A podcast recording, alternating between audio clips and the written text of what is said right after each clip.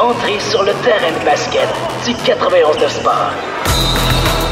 Une heure 100% basket avec Kevin Valley. Un show de radio qui atteint le panier à chaque semaine. Voici Allez Hoop 360. Allez, Hoop. Allez Hoop 360 sur les ondes du 99 Sport. Mon nom est Kevin Vallée à l'animation comme à l'habitude. Extrêmement heureux de vous recevoir encore une fois aujourd'hui pour discuter de basket pendant une heure. Très important de le faire euh, dans notre marché de Montréal. La seule émission 100% basket dans notre métropole et même au Québec. Euh, Merci beaucoup d'être là. Euh, on a un gros programme aujourd'hui, donc je vous le présente et on va passer directement dans le, dans le vif du sujet. Premièrement, on va parler avec Charles Dubébret d'un portrait dans l'Est. Donc la transaction de Russell Westbrook qui a choqué le monde du basketball cette semaine. On va parler de ce que ça apporte aux Wizards, qu'est-ce que ça change dans la course dans l'Est, parler des favoris et tout ça. Deuxième bloc avec Liam Hood de notre site. On va dresser un portrait maintenant des candidats au titre du joueur le plus amélioré en 2021. Plusieurs noms sont intéressants. Et pour finir le show, on est avec Emery Lefebvre, le père de Georges qui évolue dans la NCAA Division 1 avec l'Université du Vermont. Ça commence bientôt pour lui. On va parler du parcours de Georges, mais aussi de celui des autres freshmen qui l'ont accompagné, notamment à Brookwood. Donc, extrêmement content de vous parler et sans plus tarder, on va aller rejoindre Charles Dubébret au bout du fil. 91.9. Semaine assez tranquille dans le monde du basketball jusqu'à temps que Russell Westbrook soit échangé aux Wizards de Washington, ce qui change un peu le portrait dans l'Est. Donc euh, aujourd'hui, on en profite avec euh, Charles Dubébret pour faire un, un portrait un peu de ce qui va se passer avec la course au numéro 8, mais aussi avec les meilleures équipes. Comment ça va, Charles, aujourd'hui? Ça va très bien, toi-même? Yes, ça va très bien aussi. Je pense qu'on a tous vécu euh, cette bombe cette semaine quand euh, Russell Westbrook qui avait demandé une transaction a été échangé euh, à Washington contre John Wall et un choix de premier tour. Transaction qui a pas tant pris le monde par surprise. Il y avait déjà quelques rumeurs à ce niveau-là. Ça veut pas dire que ça l'a pas pour autant fait jaser. Qu'est-ce que tu as pensé euh, sur le coup de cette transaction-là?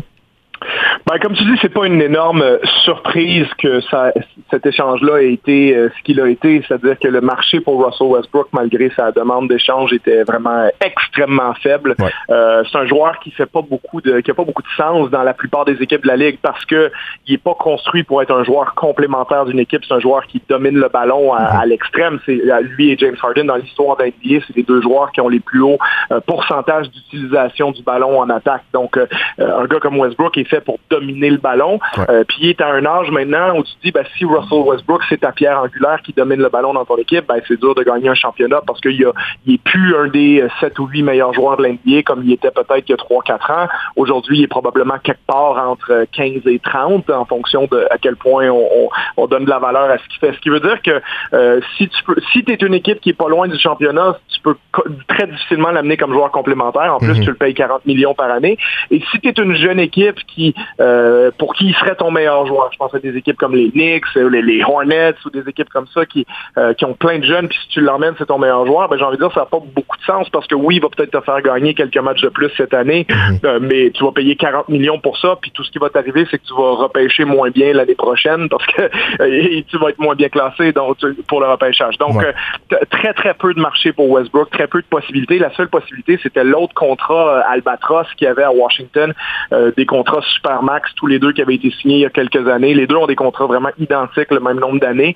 Euh, et eux aussi, ben, avec John Wall, qui n'a pas joué au basket pratiquement depuis deux ans, euh, c'était les seuls, le- la seule possibilité d'échange pour John Wall pratiquement dans l'NBA, c'était contre Westbrook et vice-versa. Et C'est pour ça que la rumeur était, était née il y a quelques semaines et elle s'est concrétisée cette semaine. Donc, c'est pas vraiment une surprise Non. parce qu'il n'y avait pas beaucoup d'autres options euh, pour les Wizards et pour les Rockets si on voulait faire quelque chose, à part le bon vieux run it back. On fait une année de plus avec ce qu'on a, mais au vu de ce que Bradley Beal a dit euh, et au vu de ce que James Harden a dit, euh, je pense que les deux équipes avaient intérêt éventuellement peut-être juste faire du changement, euh, euh, indépendamment de ce qu'on pense de ce que vaut Westbrook aujourd'hui ou ce que vaut John Wall, mais peut-être juste d'essayer quelque chose de différent. Bon, sans dire que l'équipe de huitième rang dans l'Est était faible dans les dernières années, la course au huitième rang était peut-être un peu plus, euh, un, peu moins excitante que dans l'Ouest. Je pense que ça va changer cette année. Puis Mhm. au, au premier plan, ben justement, on va commencer avec les Wizards. Il y a quelques équipes qu'on va euh, aborder, mais euh, qu'est-ce que je- justement ça veut dire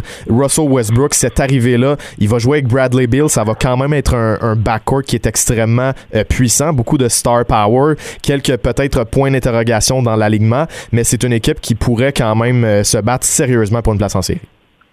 Oui, effectivement. Puis je pense qu'il faut euh, savoir évaluer justement ce que sont euh, euh, Russell Westbrook et, John Wall aujourd'hui pour un peu voir qu'est-ce que les, Wizards obtiennent. Mais les mhm. Wizards obtiennent un joueur qui était quand même sur la, troisième équipe d'étoiles All-NBA à la fin de la saison. C'est d'ailleurs même surprenant pratiquement qu'un joueur qui soit sélectionné sur une équipe All-NBA, mhm. en, guillemets, personne en veut ou presque à cause de son contrat et, de son âge. Mais pour moi, Westbrook, au jour d'aujourd'hui, il t'offre quand même un peu plus de certitude que John Wall. Je veux dire, oui, il est trois ans plus vieux, euh, mais il reste que si on compare les chiffres de John Wall euh, avant qu'il se blesse par rapport à ce que Westbrook vient de donner cette année, euh, je veux dire, Westbrook est largement supérieur en ce moment par à peu près toutes les mesures, que, si on mesure par 36 minutes ou par 100 possessions, statistiques avancées, je veux dire, il y a à peu près rien où John Wall est supérieur à Westbrook au jour d'aujourd'hui, peut-être légèrement meilleur passeur, mais au niveau du scoring, des rebonds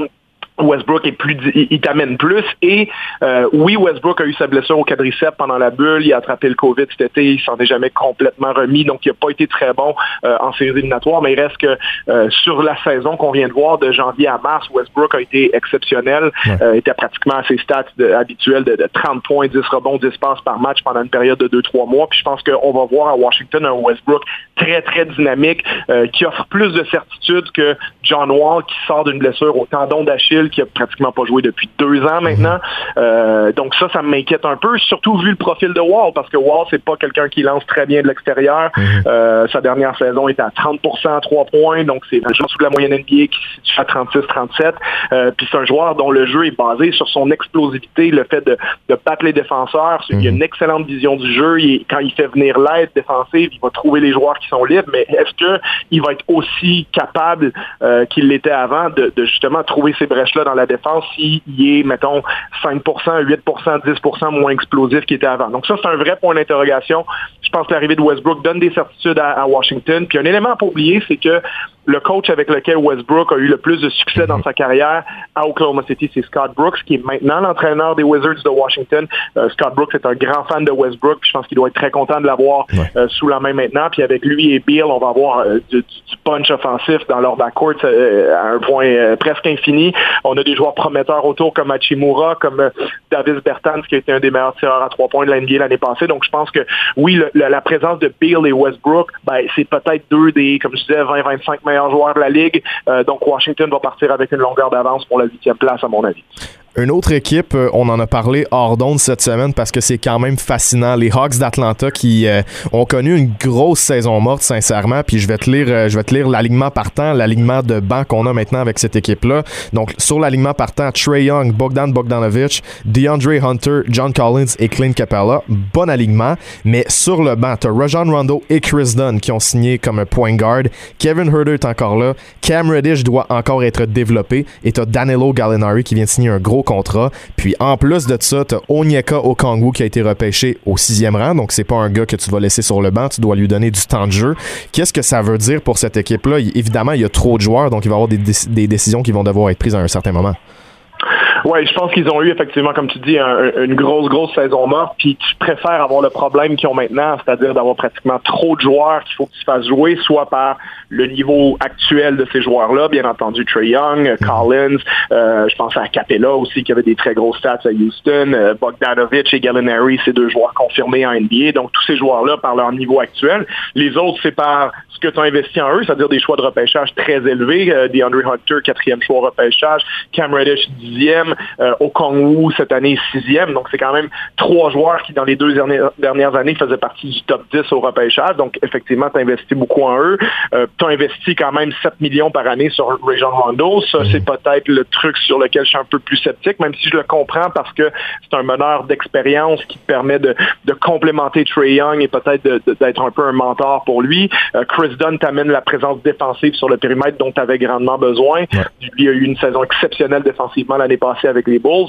Donc, je comprends tous les moves qui ont été faits. Puis maintenant, ben, on se retrouve, c'est presque comme si on, a, on a tellement rempli, on a tellement coché de cases de choses qui nous manquaient avec l'arrivée de, de, tellement de nombreux joueurs. Parce que d'habitude, dans une, une saison morte, tu vas peut-être ajouter bon, ton choix de première ronde, éventuellement un ou deux agents libres, mais eux, c'est, quatre agents libres majeurs plus un choix de repêchage. Donc, c'est comme, ils sont passés de vraiment pas avoir assez de joueurs l'année dernière, mm cinq de départ où tu avais euh, Kevin Herter, DeAndre Hunter et Cam Reddish qui étaient habituellement dans le 5 de départ. Euh, bon, c'est faible, malheureusement. C'est très jeune. C'est pas, c'est peut-être que ces joueurs-là vont être bons dans deux ou trois ans, mais c'était vraiment très, très faible. Mhm. Et là, ils sont rendus avec vraiment un, surplus de talent. Donc, les deux possibilités pour eux, euh, je pense que la première, bon, c'est déjà de développer ces jeunes joueurs-là, mais c'est aussi de voir est-ce qu'on peut en mettre deux ou trois ensemble dans un package pour éventuellement aller à la chasse à une superstar quelque part quand il y en a un qui sera pas content de son statut à un endroit ou une équipe qui peut-être va avoir un joueur qui euh, va éventuellement sortir de son contrat recru, va, passer à la caisse, donc un joueur que tu payes, euh, je sais pas moi, 4 millions par année, qui là, soudainement, va falloir que tu le payes 25 parce que euh, il surperforme son contrat, puis c'est venu le temps pour lui de signer le gros contrat, ben éventuellement, peut-être qu'une équipe qui veut pas payer un joueur comme ça, ils seraient prêts à eux à obtenir deux ou trois jeunes joueurs à la place à travers ton paquet de, de Herter, comme on disait, de, de Reddish ou de DeAndre Hunter ou de Okongwu. Donc, c'est ça qui va être intriguant de voir vers où on se dirige. Mhm. Euh, parce qu'il y a aussi des contrats là-dedans où on a légèrement surpayé. Je pense, je pense à Gallinari particulièrement. Il y a Rondo aussi, bien entendu. Mais on surpaye un peu volontairement parce qu'avec des plus gros contrats, ben, c'est des plus gros morceaux à envoyer dans certains échanges. Par exemple, Gallinari qui gagne une vingtaine de millions par année, si tu l'échanges avec euh, deux jeunes joueurs prometteurs, bon, il n'y a pas beaucoup de monde qui va vouloir absolument Gallinari, mais si tu leur dis c'est Gallinari plus Hunter plus euh, Kevin Herder, par exemple, ben, il y a peut-être une équipe qui est prête à te donner euh, la star qui gagnent 30 millions dans leur équipe, qui, qui leur donnera plus rien. on parlait de l'échange de Wall et Westbrook, mais il y a d'autres joueurs comme ça qui, qui gagnent des gros salaires qu'ils ne méritent peut-être pas. Puis si à Atlanta, on peut aller le chercher, tu combines ça avec Trey Young et John Collins, tu peux avoir un noyau intéressant. Donc, je suis, je suis intrigué de voir mhm. quelle va être leur, euh, leur façon d'aborder de, le futur. Euh, mais je trouve qu'ils ont été très intelligents avec leur, euh, leur gestion du, leur masse salariale depuis deux ou trois ans. Ils avaient beaucoup de place cet été. Ils ont fait des, belles additions. Euh, puis maintenant, quelles vont être les priorités? Et, pour terminer, peut-être l'autre côté intriguant, c'est la, situation de John Collins, parce que mm-hmm. John Collins, on en parlait hors d'onde cette semaine, c'est quelqu'un que si tu demandes à travers la NBA que vaut John Collins euh, en tant que qualité de joueur, tu vas avoir des réponses un peu euh, un peu partout. Il y a, des, y a des, euh, des, extrêmes assez grands parce que d'un côté, on peut dire il est 6 pieds 9, 235 livres, extrêmement athlétique, 21 points, 10 rebonds par match, 40% 3 points. Juste ce que je viens de te nommer là, ben, c'est un contrat maximal. Mhm. C'est ça que son agent va demander, puis c'est ça que Collins va demander. Maintenant, il y a, y a, des, y a du monde dans l'ennemi, ils vont dire Collins, il bénéficie de la situation à Atlanta. Il n'y avait pas de joueur l'année passée, donc c'est pour ça qu'il y a des aussi grosses stats. Donc, c'est un joueur très prometteur. Tout le monde va te dire qu'il est bon, mais à quel niveau? Puis est-ce que vraiment il mérite que tu lui donnes 30 millions par année dans le mhm. futur? Euh, potentiellement pas. Donc, qu'est-ce que tu fais si tu Atlanta? Tu veux le garder parce qu'il a à peu près le même âge que Trey Young? Ou tu dis on n'est pas prêt à investir autant d'argent sur lui, on va voir ce qu'on peut obtenir en retour. Donc, la situation de Collins va être à surveiller à Atlanta. Ouais, cette saison risque d'en dire beaucoup sur lui. Euh, une équipe que je pensais pas dire ça cette année, sincèrement, les Hornets de Charlotte sont quand même intéressants en vue de la prochaine saison. Les deux ajouts principaux ont été Lamello Ball et euh, Gordon Hayward, mais qu'est-ce que ça fait? C'est que Miles Bridges pourrait peut-être se retrouver sur le banc si on décide de faire jouer Hayward à la position 3 et PJ Washington à la 4. Ça veut aussi dire que un de Devontae Graham, Lamello Ball et Terry Rozier devraient jouer sur le banc.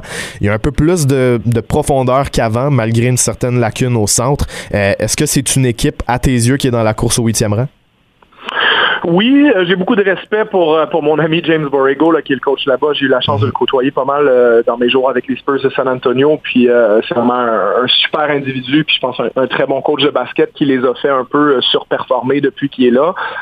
surperformer en guillemets, bien entendu. C'est pas comme s'ils avaient gagné 50 matchs, mais dans le sens où c'est une équipe qui aurait pu être vraiment extrêmement, extrêmement, extrêmement faible. Puis l'année dernière, je veux dire, il était quand même pas si loin que ça des séries. Puis l'année d'avant aussi. bon, on peut dire ça reste dans l'Est, mais c'est certainement une équipe qui a, gagné plus de matchs qu'on aurait pu attendre de leur part.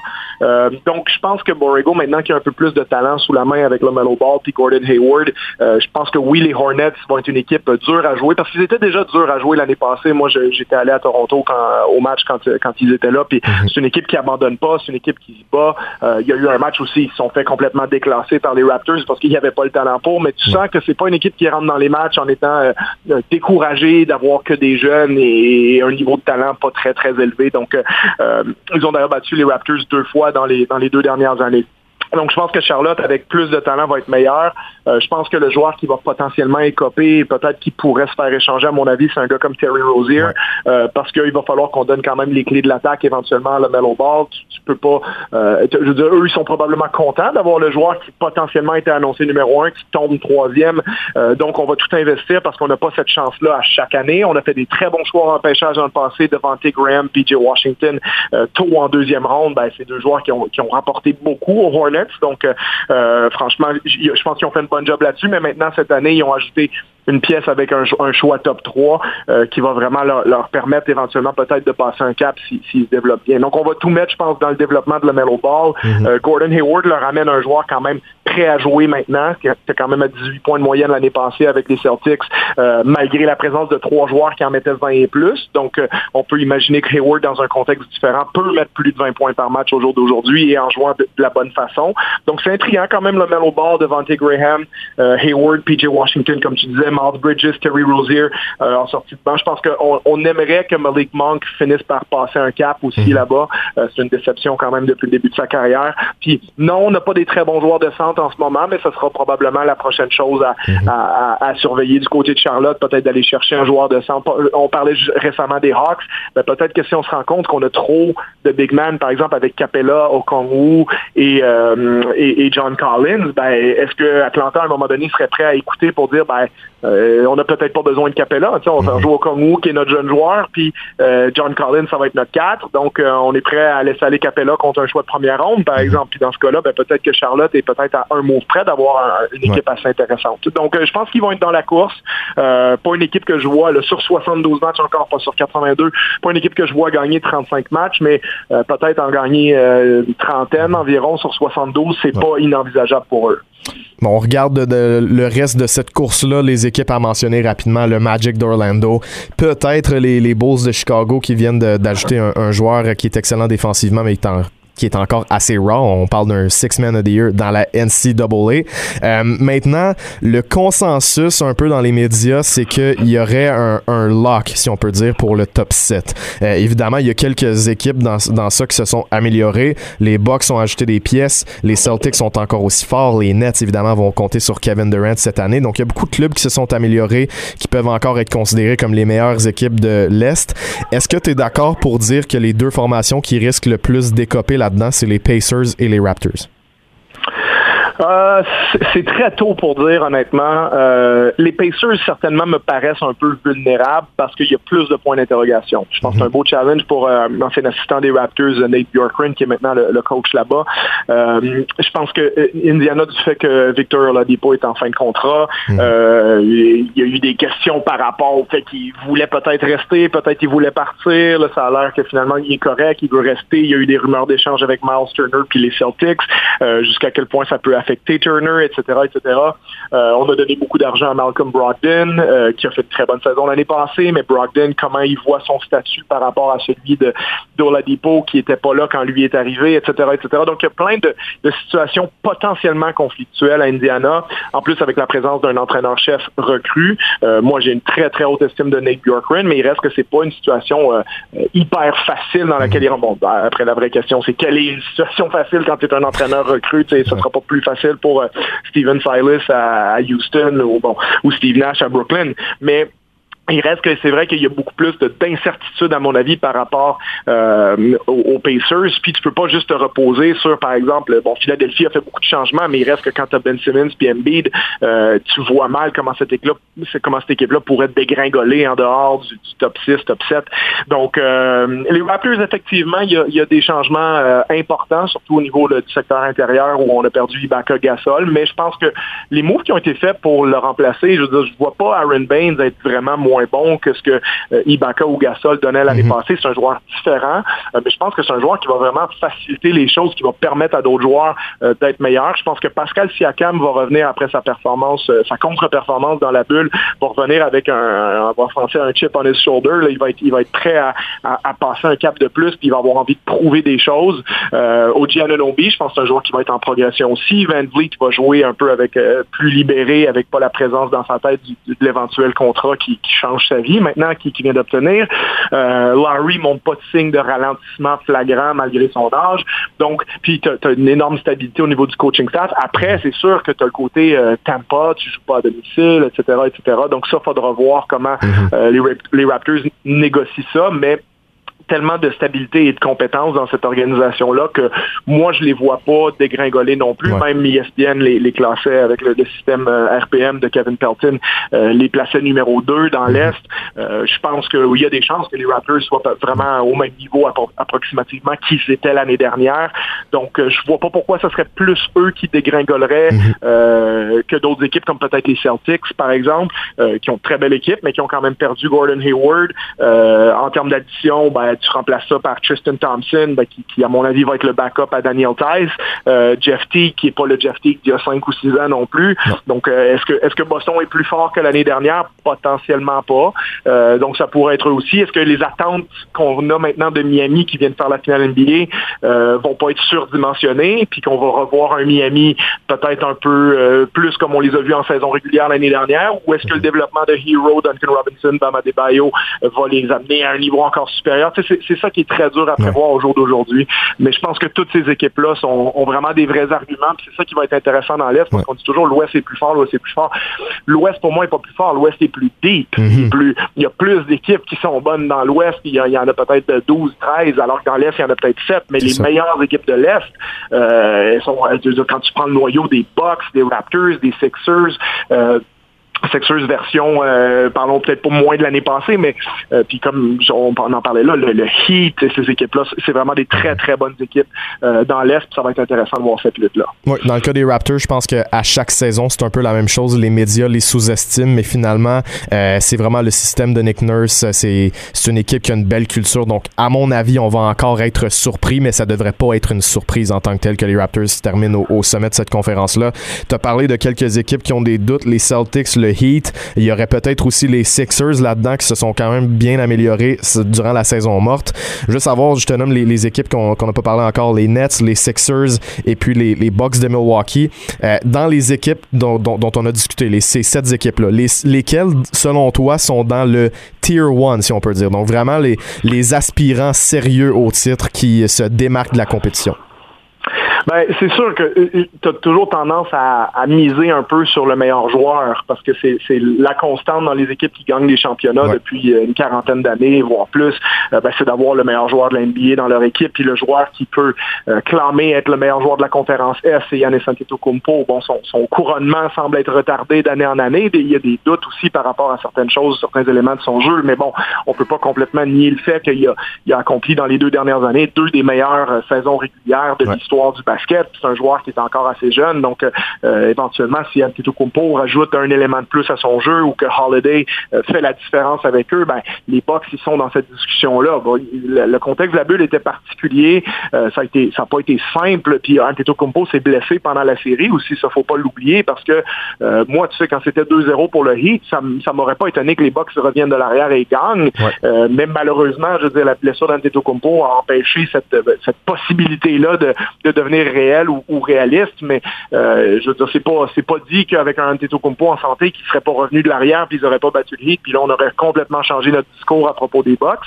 Euh, ils ont vraiment quelque chose à prouver cette année, donc euh, les Bucks, je les vois vraiment dans le dans le très très haut de cette conférence là. Je pense que le Heat doit être dans cette discussion-là vu ce qu'ils ont accompli pendant les séries de, cette année. Mm-hmm. puis il n'y a pas de raison de, croire qu'ils vont retomber, à moins que ce soit simplement que nos attentes soient démesurées envers eux, comme je disais il y a quelques minutes. Euh, L'équipe à surveiller, pour moi, c'est vraiment les Sixers parce que euh, c'est une équipe qu'on a un peu oubliée. Il y, a, il y a deux ans, euh, on, parlait d'eux, puis on, a vite oublié qu'en fait, euh, on était à quatre rebonds sur l'anneau, près d'être en finale de conférence. là, euh, ça ça s'est pas joué à grand-chose contre les Raptors.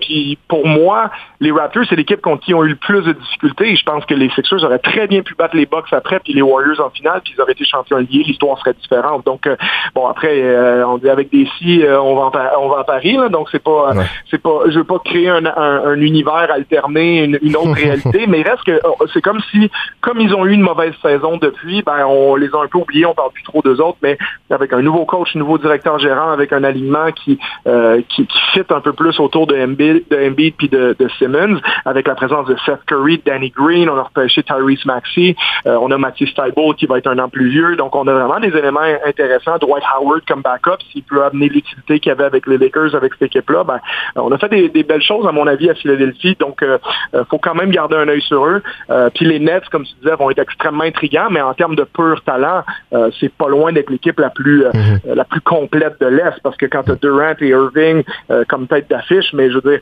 Joe Harris, euh, Jared Allen, DeAndre Jordan, Caris Levert et Spencer Dinwiddie. Euh, c'est des joueurs de très, très bon niveau qui est autour euh, de ces joueurs-là. Bruce Brown aussi, qui était à Détroit, a son utilité. donc, vraiment, je, suis intrigué de voir qu'est-ce qui va dominer à Brooklyn. Est-ce que c'est leur talent ou c'est les frasques de, de, Kyrie Irving, comme on voit encore hier, avec sa, non-disponibilité pour les médias. donc, bien hâte de voir comment Steve Nash va pouvoir négocier tout ça avec les Nets. Mais je pense que ça, c'est la, la de l'Est. Puis j'inclurais les Raptors, ne serait-ce que mhm. par euh, euh, leur culture. Euh, puis encore une fois, les Celtics. Donc, je pense que c'est, pour moi, les, six premiers sont assez durs à départager, mais si j'avais à faire un choix aujourd'hui, mhm. je pense que le choix le plus safe, c'est toujours le meilleur joueur. Donc, Yannis Antetokounmpo, qui peut-être finit par passer ce cap-là, puis arrive à amener les Bucks jusqu'en finale. Justement, je te lance là-dessus en terminant, il ne reste pas beaucoup de temps, mais qu'est-ce que tu as pensé de la situation de Kyrie Irving qui a décidé qu'il ne voulait pas parler aux médias cette année?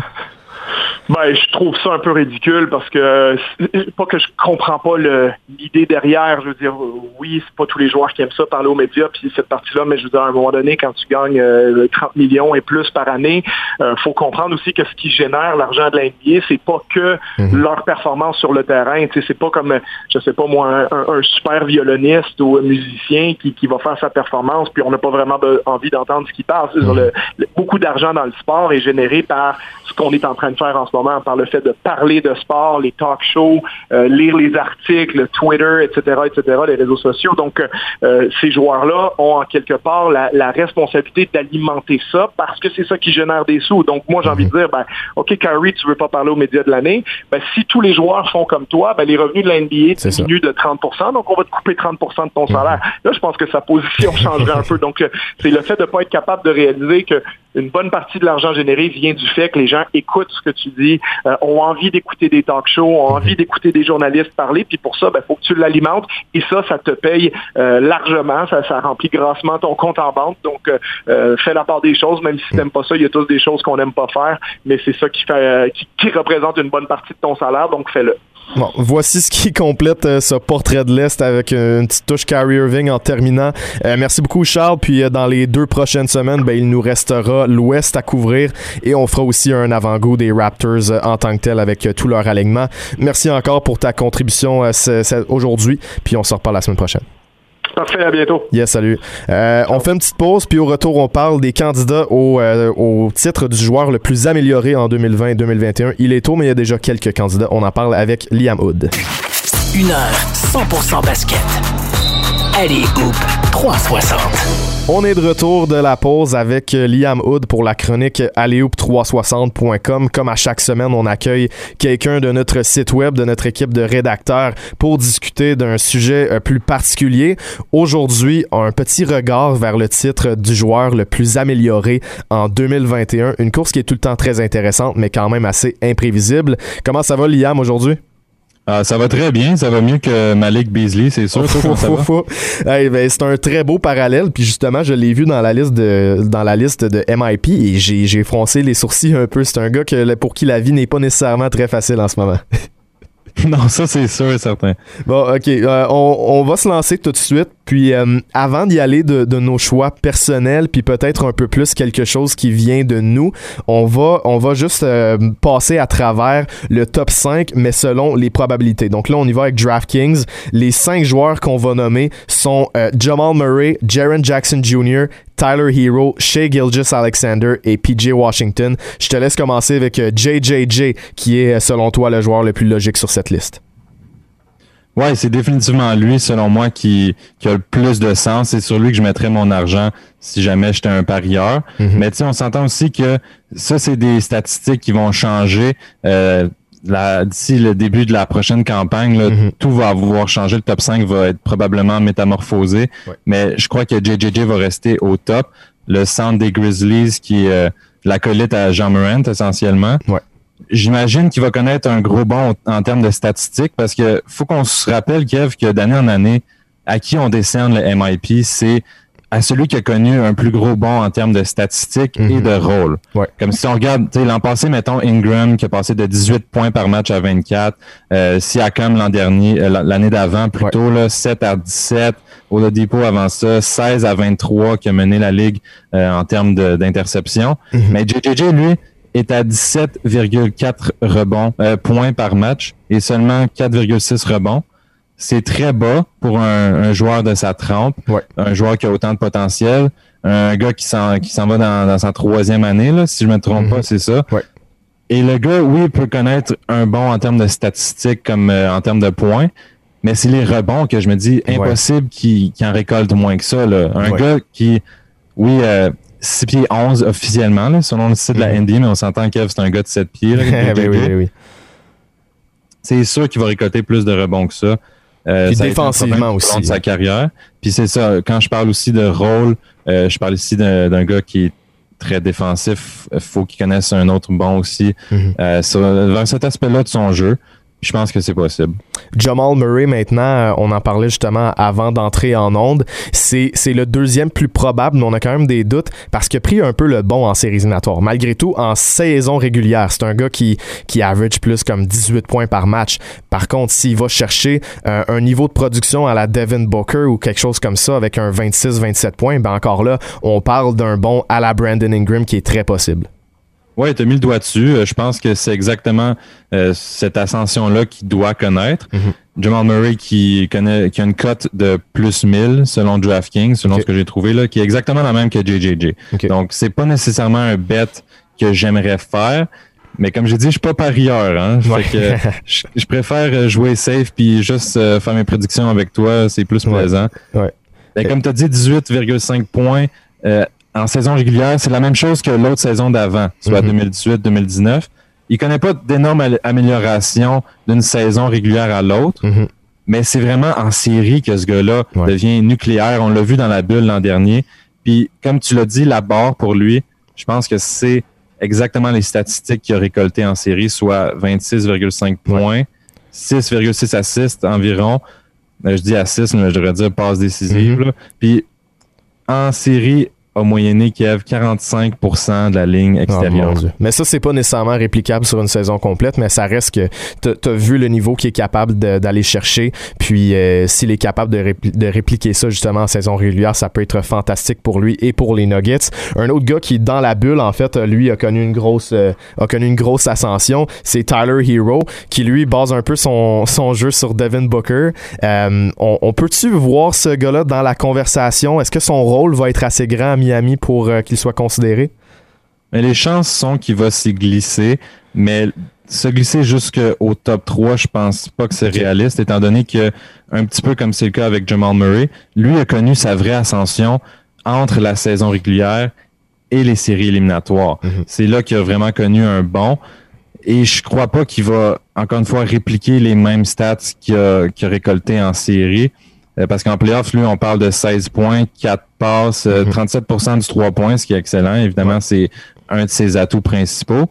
Mais saison régulière, on parle plus de 13,5 puis 2 passes. Mhm. En 27 minutes de jeu, Kev, ça c'est euh, ça c'est la clé, 27 minutes de jeu, étant donné qu'il ne verra pas énormément plus de temps de jeu mhm. comparativement au dernier calendrier régulier. Fait lui non plus, c'est pas un choix que j'aime énormément. Mais évidemment, ça va être un choix populaire auprès des amateurs puisqu'on l'aime tellement. Exactement. C'est un gars qui va vendre des, des jerseys, peu importe. Euh, juste rapidement, on va pas trop se, se concentrer là-dessus. SGA et puis PJ Washington, à mon avis, c'est deux gars qui ont pas nécessairement la grosse coche à aller chercher en termes de rôle cette année. C'est pour ça que j'aime moins ces choix-là. On n'a pas un temps infini, donc on passe directement au Dark Horse avant d'y aller avec un, petit top 3.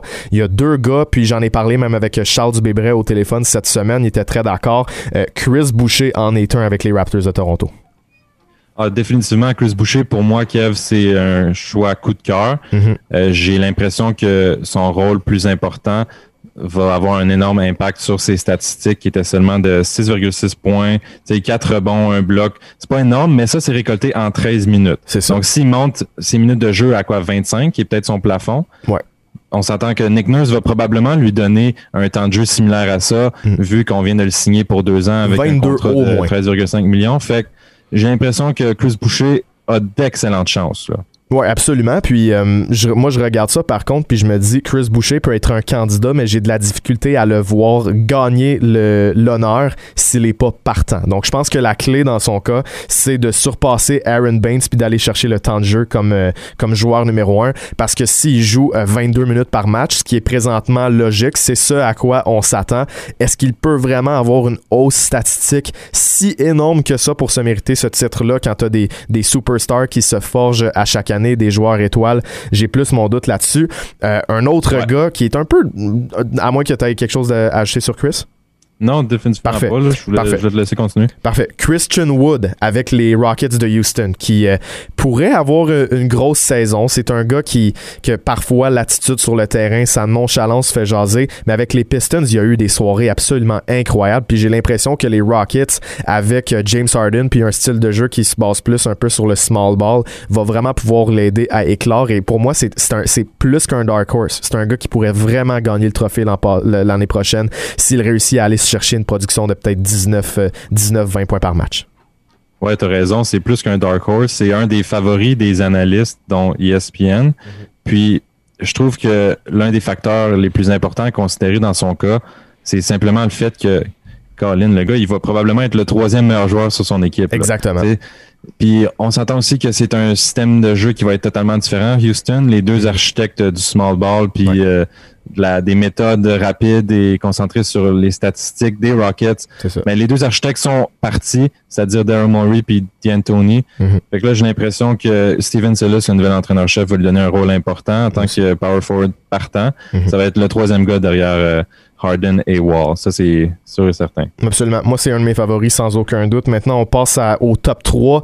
Euh, ton gars numéro 1, en fait, le premier que tu m'as mentionné par un message texte, je suis très d'accord. Puis, à mon avis, c'est peut-être mon favori. Il encore tôt, puis j'aime pas ça miser sur le, le Most Improved Player parce que c'est tellement imprévisible. Mais c'est Michael Porter Jr. Puis, euh, c'est un gars, on en parle depuis des années. Il y a une coche qui peut aller chercher. Puis, avec les Nuggets de Denver, si ce rôle-là est capable de se, de, de se libérer pour lui, c'est un gars qui peut vraiment faire du bruit. Oui, je suis d'accord. À seulement 9 points par match, là, il y a énormément de, place à, l'amélioration. En série, il a montré de belles choses. Mais il y a juste une chose que j'aime moins avec les gars de deuxième année, soit les sophomores comme lui, c'est que je trouve que c'est sûr et certain que tu vas connaître une augmentation dans tes statistiques. On s'attend à ce que tu connaisses un bon. Doncic, l'an passé, était dans le top 3, mais il n'a pas gagné, tu vois. Euh, SGA, quand il a connu un gros bon, euh, je parle de Shea Gilgis Alexander il a connu un gros bond de son année recrue à, la suivante. C'était 9 points de plus et t'es même pas dans le top 3. C'est ça, c'est que tu t'y attends un peu. Exact, tu t'y attends. Fait que je trouve qu'il devrait avoir une règle non écrite qu'on n'a pas le droit de, de, mm-hmm. donner à un sophomore. Mais s'il y en a un qui pourrait le gagner, je pense que c'est MPJ. Maintenant, euh, un centre, DeAndre Ayton avec les, les Suns de Phoenix. Peut-être que l'arrivée de Chris Paul va pouvoir libérer euh, une nouvelle coche pour lui. Ben, tout ce que j'ai à dire, c'est pick and roll et DeAndre Ayton et CP3. Et puis je pense qu'on a une belle image en tête. Euh, ça pourrait être une très belle histoire. Absolument. Euh, troisième nom sur ta liste qui m'a pas fait sourciller. Je trouve que c'est un choix intéressant, mais c'est Markel Fultz, le gars qui a oublié comment tirer entre son repêchage et puis euh, ses débuts avec les Sixers de Philadelphie. Mais là, avec le Magic, il a la chance d'être le, point guard partant de cette formation-là, s'il le veut, s'il, met le travail. Donc, c'est, c'est vrai dans un sens que, tu sais, lui, c'est plus, c'est plus un sophomore. Ça fait quand même quelques années qu'il a été repêché. Il pourrait vraiment être un feel-good story puis aller chercher beaucoup de votes. Je suis d'accord avec toi, ça pourrait être une très belle histoire, ça aussi, un peu comme Ayton, mais surtout que c'est euh, un, des, un des jeunes euh, auquel il y, a eu, il y a eu le plus d'attention, mm-hmm. le plus d'attente qui était affublé. Et puis, ça serait très beau de le voir euh, peser sur stop sur son amnésie parce que Colin, il a, besoin, il a besoin de prendre un bon significatif et de montrer qu'il n'a pas été choisi premier au total pour rien. Mm-hmm. Juste 12 points par match, je pense que ça se fait. Je pense qu'il peut augmenter ça. Est-ce que tu as d'autres gars sur ta liste que peut-être qu'on n'a pas nécessairement parlé encore? Je sais que tu as, beaucoup regardé les listes justement de DraftKings. Y en a-tu qui te viennent en tête présentement euh, pour terminer?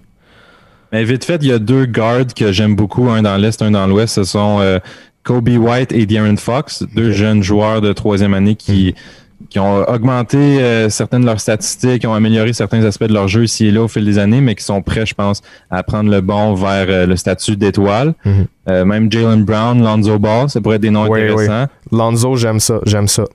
Lonzo, je pense qu'il est prêt à vraiment là, devenir un, leader, un meneur pour les mhm. Pélicans qui vont être beaucoup plus compétitifs cette année. Oui, absolument. Puis c'est un gars qui, il l'a dit justement cette semaine, peut aller chercher un triple-double euh, n'importe quelle soirée. Le point d'interrogation a toujours été euh, son tir. Est-ce qu'il a continué à l'améliorer? Ben ça, ce sera à voir. Donc je pense que ça, ça termine un peu ce, portrait-là. On a une bonne idée de, des gars qui pourraient avoir des, euh, des grosses saisons et se mériter le titre de joueur le plus amélioré en 2021. Par contre, on doit le mentionner, Je l'ai dit deux fois déjà, c'est tellement imprévisible. Il y a tout le temps des gars qui sortent de nulle part. Euh, avant la saison de, Pascal Siakam, je dois te le donner, je vais te donner le crédit en ondes au 91 Sport à Montréal en après-midi tu as été le seul qui a mentionné avant la saison que Pascal Siakam allait gagner le Most Improved Player. Je te lève mon chapeau. Je, je sais pas si je, peux, en fait, tu peux pas le voir, mais je te lève littéralement mon chapeau dans mon studio en ce moment. Donc, euh, ben, en tout cas, félicitations. Puis, euh, merci beaucoup pour ton, pour ta, ta chronique aujourd'hui. On va se reparler dans les prochaines semaines. Ben, merci, c'était un grand plaisir. Merci, bonne journée, Liam. Donc voilà, c'était euh, mon bras droit, Liam Hood. On part en pause et au retour, on parle avec le père d'un athlète NCAA Division 1, Emery Lefebvre, papa de Georges, qui évolue avec l'Université du Vermont. Une heure 100% basket. Allez, Hoop 360. On est de retour à Aléoupe 360 et on discute avec Emery Lefebvre, qui est le père de Georges Lefebvre, un athlète de NCAA Division 1 au basketball. C'est un homme qui a vécu justement dans, dans le paysage du basketball montréalais dans les dernières années, qui a vu son fils voyager beaucoup, qui a côtoyé énormément de joueurs et d'entraîneurs. Comment ça va, Emery, aujourd'hui? Ça va très bien, Kevin. Merci beaucoup. Ça va très bien. Yes. Euh, donc, euh, on se lance dans le vif du sujet. On en a parlé au téléphone euh, dans le passé. ton fils a partagé un parcours avec beaucoup de freshmen présentement dans la NCAA en Division 1. Et tu me parlais vraiment du fait que au Québec, c'est sous-estimé vraiment le, le, parcours de ces athlètes-là, le coaching staff et tout ça. Peux-tu nous parler un peu de, de ce que tu as pu voir de Georges, mais aussi des Kishan Barthélémy, Olivier Maxence Prosper, Bénédicte Mathurin? Il y a beaucoup de joueurs qui ont été produits par le, le système montréalais. Exact. Écoute, merci Kevin. Euh, écoute, moi j'étais chanceux d'accompagner Georges puis tous ces jeunes athlètes-là au fil des années. Je les ai vus grandir. Euh, écoute, si on en commun, écoute, moi je te parle de, de 7 des 29 Québécois actuellement en Division 1 euh, dans le CWA. Euh, 7 gars que moi, c'est important, je suis beaucoup l'âge des gars faciles. La plupart des 2002 puis des 2001. Dans les 2002, tu as, mon fils Georges qui est au Vermont, tu as Bénédicte Mathieu qui est en Arizona, évidemment, Olivier Maxence à Clemson, Tegra Isé qui est à La Salle. Mm-hmm. Euh, dans les 2001, tu as également Kishan qui est au Colorado, Kishan Barthélémy. Tu as Jamil Telfort qui est à Northeastern, puis tu as mm-hmm. Jefferson Koulibaly qui est à Washington State, malheureusement blessé pour la saison. Euh, ce qu'on a en commun, c'est sept gars-là. Puis écoute, je peux ajouter aussi, j'ai connu un petit peu Demon Squire, qui est un 2000, qui lui est à UC Davis, puis Tyree Samuel, qui est uh-huh. à qui est à Seton Hall, il a déjà un, un tournage derrière, qui, qui est de Montréal aussi, qui est un 2000. Euh, ce qu'ils ont en, commun, ces gars-là, je vais te dire, c'est que tout d'abord, c'est qu'ils ont, ils ont tous commencé à jouer dans la Montreal Basketball League, qui, est un, qui est un joyau extraordinaire pour les euh, joueurs de basket de Montréal. Pour donner un, un petit exemple. Sur, sur, l'île de Montréal, c'est rien contre le secondaire, il y a à peu près, je te dirais, là, à 500 écoles primaires puis 200 écoles secondaires. Et euh, dans la dans la MBA, là, tu parles de 10 équipes qui concentrent un peu tous les meilleurs joueurs de chacun des groupes d'âge euh, de Montréal. Donc, ils font deux années Bantam, deux années euh, euh Midget, en fait, deux années mini pour commencer, pour ces mm-hmm. deux années Bantam, deux Midget, puis ils tombent dans, dans le juvénile après. ce qu'ont tous ces jeunes gars-là en commun, écoute, je vais te dire, c'est qu'en fait, euh, sont tous partis de, du Québec à 15-16 ans. Euh, écoute, puis euh, je dirais c'est pas dommage. En fait, les programmes qui les ont, même les gens de la NBL, les ont les, ont poussés à faire ça. Mm-hmm. on trouve ça un peu normal pour le hockey. Par exemple, je te dirais là, un, un bon joueur de hockey midget, mais il quitte chez eux de bonheur, il s'en va dans le midget 3, fait qu'il quitte. c'est assez normal. Qu'est-ce qu'ils vont chercher? Euh, je te dirais, écoute, dans un premier temps, je vais te dire une chose qui est importante, c'est que tous ces jeunes garçons-là, ils ont bénéficié d'un coaching extraordinaire au Québec. Euh, quand tu parles de la NBL, tu parles de programmes comme, euh, comme Brookwood dans l'ouest dans, de Montréal, tu parles de Parkex, tu parles de Sunny de Dawson, de La Salle Tornade, j'en oublie, je m'excuse pour cela, mais tu parles là, de coachs bénévoles qui font un job extraordinaire. la plupart ont joué dans 4 et 5 ans dans la NBL. Georges est arrivé mini, il a joué 5 ans dans la NBL. Donc, ils ont bénéficié d'un coaching ici extraordinaire. Mm-hmm. Qu'est-ce que ces gars-là ont, été cherchés ailleurs? Je te dirais, dans un premier temps, là, la compétition, tu ne peux pas battre le nombre. Non. Euh, dans le sens que euh, ils, ont, pu jouer euh, ces gars-là des, contre des, d'autres athlètes, ou bien ceux qui sont allés en, Ontario, en Ontario d'autres aux États-Unis, comme Georges, d'autres comme, comme Ben et Omas avec NBA Academy. Mm-hmm. Il y a une compétition extraordinaire en termes de coaching, comme je je pense qu'on n'a rien à envier, mais quand tu regardes, par exemple, Georges, lui, en Caroline du Nord, ben, en secondaire 4 et 5, il y avait un coach temps plein. Mhm. Euh, avec, c'est ça la différence. ben, c'est une grosse différence. Écoute, les gars, il y avait une salle vidéo, il y avait une installation extraordinaire. Mhm. Fait que ça, c'est, comme je dis, c'est, relativement imbattable. Puis il a eu la chance de jouer euh, contre des euh, contre des joueurs de calibre là, qui sont maintenant dans l'NCAA puis dans la dans la dans l'NBA. Il, il a joué contre Kobe White, il a joué contre Jalen Smith qui a été repêché mhm. récemment. Puis bon, Max et Ben ont joué, contre des gars extraordinaires. Donc, ces gars-là, ils ont été cherchés ailleurs. Et puis, euh, c'est des, ils ont aussi profité, en, plus, pour leur euh, recrutement de beaucoup d'élites. En fait, la plupart dans le programme. Euh, J'étais l'été dernier pour te dire, là, on, était à Dallas, puis tu avais, écoute, tu, regardes des gars comme, comme Ben, Max, Georges, euh, Jamil, qui chantent, qui jouaient contre Compton Magic. c'est cinq athlètes qui avaient rien, rien envie à ces gars-là. Que les gars ont, ont battu d'ailleurs avec un, un final shot de Ben. Donc, euh, mhm. euh, nos gars euh, sont, sont, très solides, sont très bons. Ils arrivent avec des très belles, sont très bien préparés là, par nos coachs ici à faire face à la musique. Et puis, ils sont, sont tous, je pense, déjà là, à un niveau de succès mhm. extraordinaire. Être dans l'NCAA, qui soit plus jeune ou plus vieux, c'est quand même extraordinaire. Ben oui, exactement. Puis tu parles justement du parcours puis du fait que les jeunes quittent Montréal. Euh. On peut s'entendre par contre pour dire que présentement c'est pas dommage parce que pour le parcours de ces jeunes athlètes là, c'est ce qu'il faut faire. Il faut aller chercher cette expérience là ailleurs. Par contre, ça veut pas dire qu'il faut pas construire ce niveau-là à Montréal, qu'il faut avoir les installations nécessaires. Pour toi, ça passe par où de faire en sorte qu'on garde les qu'on garde les jeunes au Québec jusqu'à temps qu'ils se fassent euh, mais en fait, jusqu'à temps qu'il se fasse recruter par une équipe de la NCAA? Ben écoute, il y, a, une notion que chacun a un parcours différent, ok? Fait que je pense que ce que les gens font seulement, c'est très bien. Écoute, le réseau, euh, les installations qu'on a au cégep, le coaching, euh, c'est extraordinaire. Écoute, euh, mm-hmm.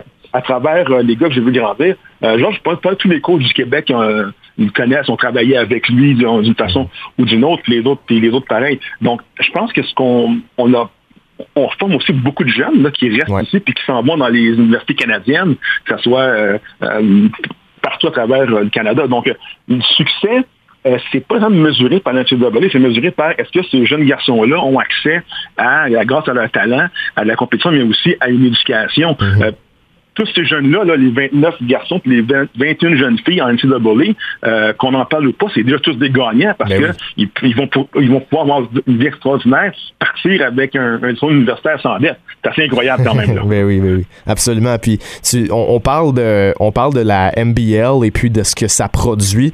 Est-ce qu'il y a une raison pour laquelle Brookwood Elite semble être vraiment la crème de la crème et pourquoi on a sept freshmen en ce moment dans la NCAA? Je sais que le coaching staff est fantastique on le répète souvent, puis à, tout le monde à qui on parle, c'est vraiment ce qui ressort. Est-ce que ce programme-là, sans vouloir manquer de respect aux autres, a compris quelque chose que les autres n'ont pas fait? Ben écoute, il faut faire une, une. D'abord, l'NBL, bon, euh, Brookwood, c'est un des programmes de NBL. Puis beaucoup d'élite, c'est vraiment... Oui, c'est euh, l'été. C'est ça. Puis c'est une plateforme qui regroupe l'ensemble. Écoute, ce que, mm -hmm. essaie de faire avec euh, euh Joey et euh, McKitterick Nelson, ils essaient vraiment d'amener de, les, les, les, jeunes à, à compétitionner. Premièrement, euh, plus jeunes à travers euh, les États-Unis et tout ça, à jouer ensemble, qui sont les meilleurs de la crème d'ici, contre mhm. des meilleurs, puis grandir ensemble. Comme Georges, quand il était arrivé U13 avec beaucoup d'élite, ben, le fait de pratiquer puis jouer avec des gars d'ici qui étaient euh, aussi mhm. bons meilleurs que lui, c'était extraordinaire. Donc, euh, ça fait beaucoup d'élites de bien. Puis il y a aussi d'autres programmes avec beaucoup d'élites qui font des programmes d'été qui sont, qui sont solides, qui vont aux États-Unis. Donc, ouais. beaucoup n'est pas tout seul dans ce secteur-là. On, en parle parce que, justement, comme tu as dit, dans les, je te parle de nos, de, nos sept plus jeunes euh, québécois en NCAA, ils sont vraiment tous passés par là. Ils sont tous passés par là. Je pense qu'il y a juste Tega qui n'a pas joué beaucoup pour beaucoup d'élite dans le groupe, qui est, un, qui est un centre qui était à la salle, mais les autres ont tous passé par là. Euh, L'exposure est, est incroyable. Les, les connexions, euh, la plupart des, des, des, ont assister euh, à des camps, euh, avoir accès à des opportunités grâce à Brunette, les contacts que ces gars-là, que les années, ont développés euh, pour le bien-être des garçons. Trouver une place que, sur la personnalité des gars, ils font en sorte que les gars euh, on, euh, peuvent justement aller évoluer dans le monde du basketball. Ben, parce, ils font pas comme un plan pareil pour tout le monde, justement. C'est ça qui est le fun aussi. Ils apprennent avec les jeunes, aussi les familles, les parents, et puis ils les guident vers les, les, les meilleures opportunités de succès. Et puis, euh, tu parles justement, tu as côtoyé ces jeunes-là qu'on parle de Ben, Domax, qui chantent. Est-ce que tu peux nous parler un peu de leur niveau de jeu, à quoi c'est comparable? Évidemment, la saison vient de commencer, il y a eu plusieurs matchs annulés. On sait que mm. lui, a été en, contact avec un cas de COVID-19, donc là, il est sur, euh, il, peut pas jouer. Euh, mais ça reste des gars qui ont quand même impressionné à leur début dans l'NCA. Puis je pense que ça en dit beaucoup sur le niveau, jeu, le niveau de jeu québécois. Puis qu'est-ce que, qu'est-ce que le Québec va amener à la scène internationale dans les prochaines années? Écoute, euh, euh, je suis vraiment en fer puis euh, biaisé parce que tous ces petits gars-là, ben c'est des, des, jeunes que je, que je vois que je veux réussir. écoute, c'est des gars, je vais dire une chose premièrement, les, dans les plus jeunes, en fait, Ben, Max, Georges et Tegra, il y a des gars extrêmement athlétiques, comme Ben, Max, ben, Georges. C'est des gars, si tu regardes physiquement, là, c'est des phénomènes. Les gars, mm-hmm. vraiment, sont, sont, sont, très solides. aussi, c'est des jeunes hommes très ambitieux, qui sont coachables, euh, je pense que tu regardes aller, tu regardes évoluer. Moi, j'ai eu la chance de voir, j'ai regardé tous les matchs que j'ai pu de tous les gars. Je pense que j'en ai pas manqué. Okay, Depuis cool. à jouer. Euh, ils sont comme ils sont, ils travaillent très fort. Euh, ils n'ont pas de plafond. Euh, puis ils sont jeunes. Mm-hmm. Euh, comme je dis, en, termes de potentiel, il faut euh, regarder aussi une certaine degré de patience. Ok, la, plupart connaissent, on joue avec Lugan, qui est un 99. Mm-hmm. Mais 99, écoute, Ben et Max et Georges ont trois ans plus jeunes. Donc, il y a tout un chemin. Euh, même Karim Mané, qui, qui, a un beau succès, il a signé officiellement là, avec, le, avec le Magic. C'est un, un 2000, Karim. Mm-hmm. Donc, c'est des gars qui sont jeunes. Donc, là, leur upside est extraordinaire, mais il y a tellement de travail à faire derrière que qu'ils ne peuvent pas regarder où ils sont maintenant. Il faut que les gars s'améliore chaque jour, chaque semaine, mhm. chaque partie. Donc, euh, euh, il faut vraiment être, être, patient avec eux, leur donner... Euh, écoute, les, les stats jouent contre eux, OK, fondamentalement. Écoute, dans, dans le de tu as 5000 jeunes qui jouent au, basketball. Il y en a 50 qui sont draftés par année. Euh, le, le, les stats jouent contre eux. Mais je pense que sont tous ambitieux. C'est tous des, des, des, garçons extraordinaires. Et tu regardes, tu regardes qui change, c'est un point de garde qui fait le travail. Mais lui, il a été l'année dernière. Il est prêt physiquement. Ben oui techniquement, tactiquement à jouer. Les autres, sont, ils font leur première armes. Ben a un très bon début. Euh, Max a une très belle game euh, tout récemment et tout. Et puis, bon, euh, Georges et Théron vont pas avoir commencé, mais ils vont bien faire. Et puis, tu as, Jamil à Northeastern, il va commencer bientôt aussi. Mm-hmm. Donc, et puis, je pense que vraiment, on a la chance d'avoir des jeunes hommes très sharp. Et puis, dans les, dans les previews aussi, les suivre, les accompagner.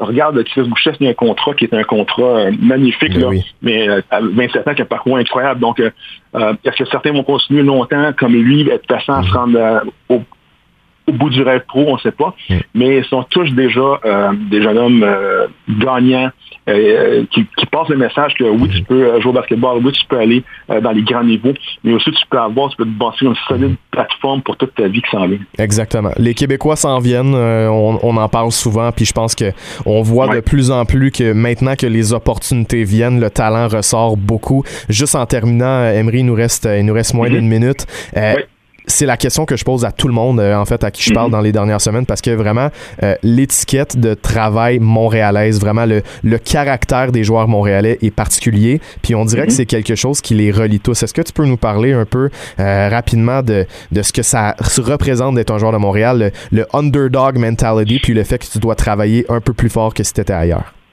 Mais écoute, autant au Canada, ils passent souvent derrière les Ontariens. Aux États-Unis, ils sont, sont- ils sont Canadiens comme deuxième. Donc, Mhm. c'est vraiment comme un grind que les gars ont entre eux de prouver au Canada qu'ils sont meilleurs que les Ontariens, Ouais. puis aux États-Unis qu'ils sont meilleurs que les Américains. Donc, c'est quelque chose que chacun a en, a en eux euh, depuis qu'ils sont petits gars, depuis qu'ils commencent à faire des tournois en Ouais. Ontario puis dans la côté des États-Unis. Donc, euh, c'est quelque chose qui est très fort en eux puis qui leur permet euh, d'aller au plus haut niveau.